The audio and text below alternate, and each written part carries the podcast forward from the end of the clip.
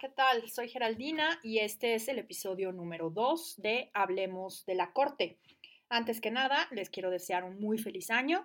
Espero que este 2018, a pesar de que parece pintar como un año muy complicado y muy difícil para nuestro país, sea un gran año para todos y todas ustedes.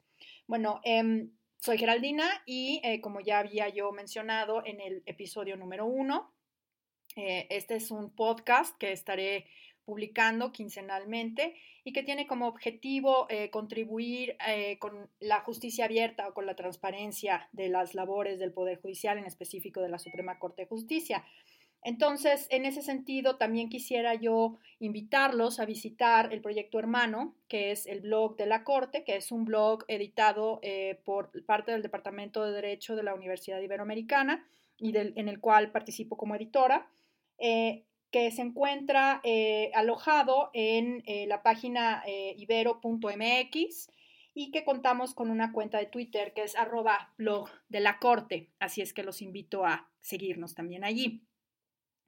Asimismo, la información que yo doy en este podcast, sobre todo la referida a los números de expedientes, será publicada oportunamente también en mi blog, el cual encontrarán em, bajo la dirección Geras Place, eh, eh, reloaded.blogspot.mx. Ahí estaré yo publicando siempre todos los números de expediente que, eh, a los que yo me refiero en este programa. Y bueno, para el episodio número 2, como ya había yo anunciado, el tema será la agenda de 2018, que como todos, todas saben, pinta ser un año complicado y en la Corte también. Entonces, en primer lugar, eh, me gustaría referirme pues justamente a lo que todos y todas ya sabemos, que el 2018 es un año electoral, viene la elección más grande de la historia de la democracia en México. Y em, esto es importante en términos de nuestra Corte porque en el 2017 eh, se resolvieron varias acciones de inconstitucionalidad con criterios que van a ser aplicados durante este, este proceso electoral del 2018, que iniciaron algunos de ellos en el 2017.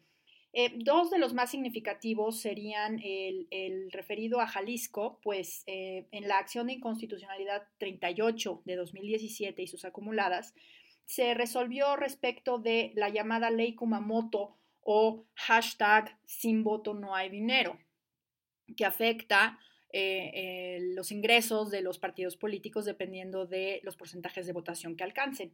También es importante eh, lo eh, referido a la, integración de la legislatura de la Ciudad de México, pues como saben, la acción de inconstitucionalidad 15 del 2017 y sus acumuladas sobre la Constitución de la Ciudad de México resolvió respecto de los sistemas electorales planteados justamente en esta nueva Constitución de la Ciudad de México. Por lo tanto, estas dos cuestiones, eh, pues creo que serían importantes vigilar y, estar monitoreando durante este proceso electoral. Asimismo, durante el 2017 se resolvieron acciones de inconstitucionalidad de diversos estados, nada más los voy a mencionar.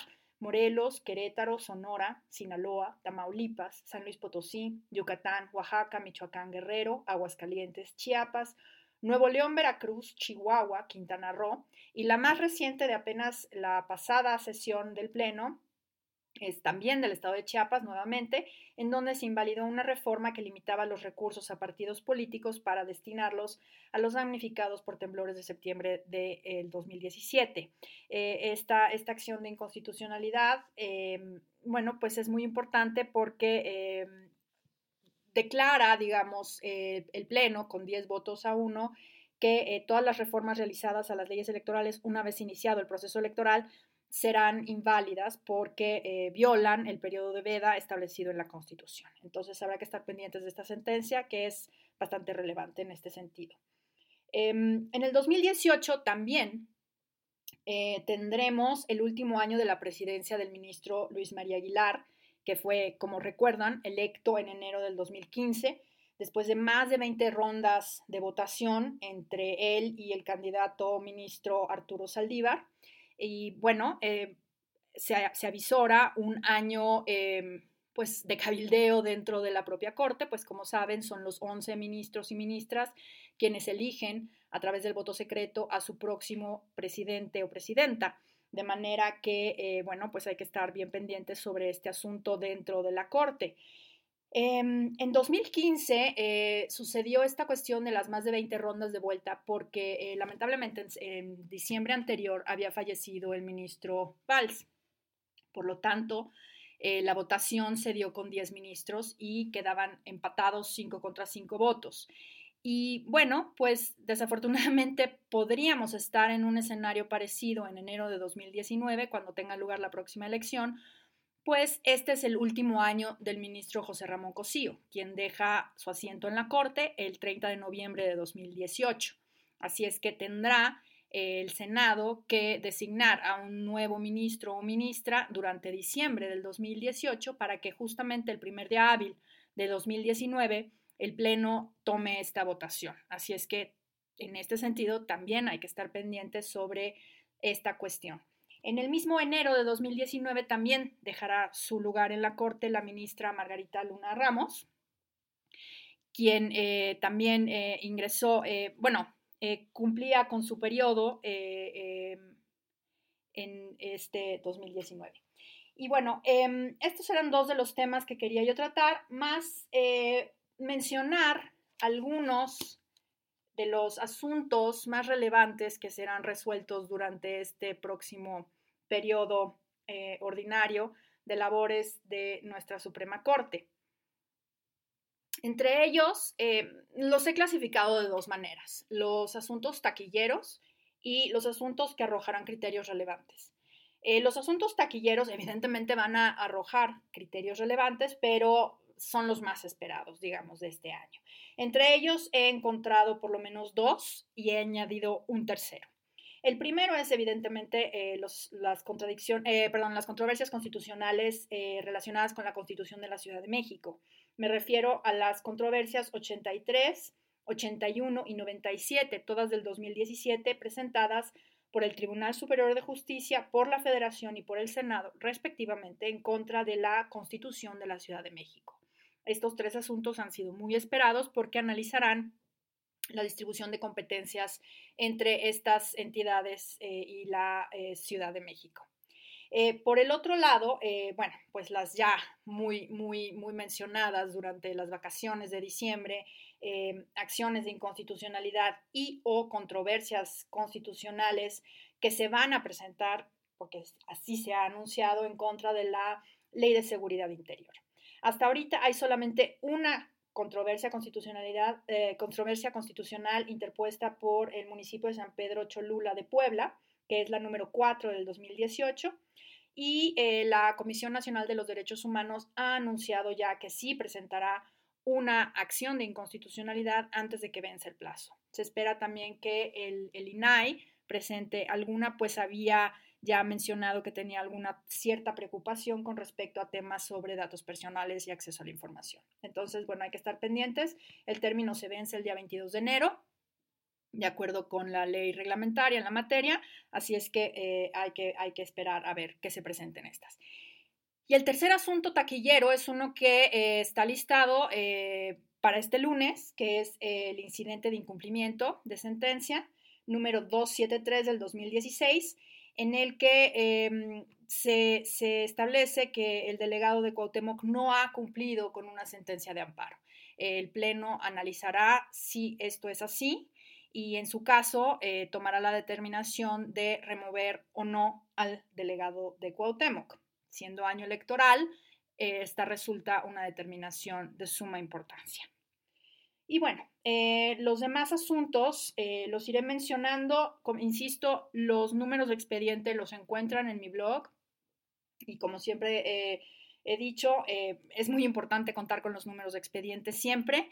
Así es que en caso de que no los mencione es porque no los he conseguido, pero me abocaré a ello. Em, bueno, en temas de derechos sexuales y reproductivos viene un año bastante interesante en la Corte, pues como saben, estos temas han sido muy poco eh, presentados, muy poco tocados en, nuestra Corte. Sin embargo, este 2018 pinta para ser un año interesante en estos temas. Eh, ello porque existen cuatro amparos en materia de gestación subrogada. Em, existe una acción de inconstitucionalidad, la 16 del 2016, sobre gestación subrogada en Tabasco, que está pendiente ya desde hace más de un año. La acción de inconstitucionalidad 22-2016 sobre matrimonio adolescente, la acción de inconstitucionalidad 85-2016 sobre aborto en el estado de Veracruz, eh, las eh, eh, controversias constitucionales 53-2016 y 45 de 2016 sobre la NOM 190 que se refiere a prestación de servicios de salud, y la controversia 54-2016 sobre la NOM 046, que esta es importantísima, sobre la modificación a esta NOM sobre prestación de servicios de salud y criterios para la atención médica de la violencia familiar, que dispensa eh, la autorización del Ministerio Público para la interrupción del embarazo en casos de violación sexual. También está el amparo en revisión que está pendiente eh, desde junio de 2016, que es el 1388-2016 sobre el delito de aborto en causal salud, y la acción de inconstitucionalidad 36 de 2016 sobre la ley de libre convivencia del Estado de Jalisco. Estos son los asuntos que he identificado sobre derechos sexuales y reproductivos que muy probablemente serán revisados durante este 2018.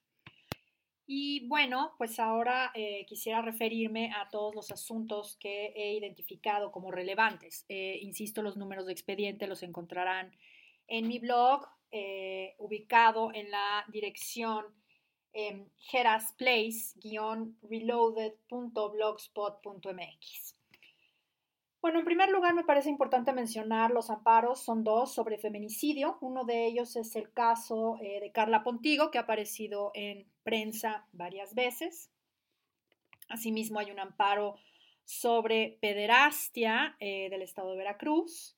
Eh, están las acciones de inconstitucionalidad sobre ley reglamentaria al sexto constitucional referido al derecho a réplica. También hay un amparo sobre este tema.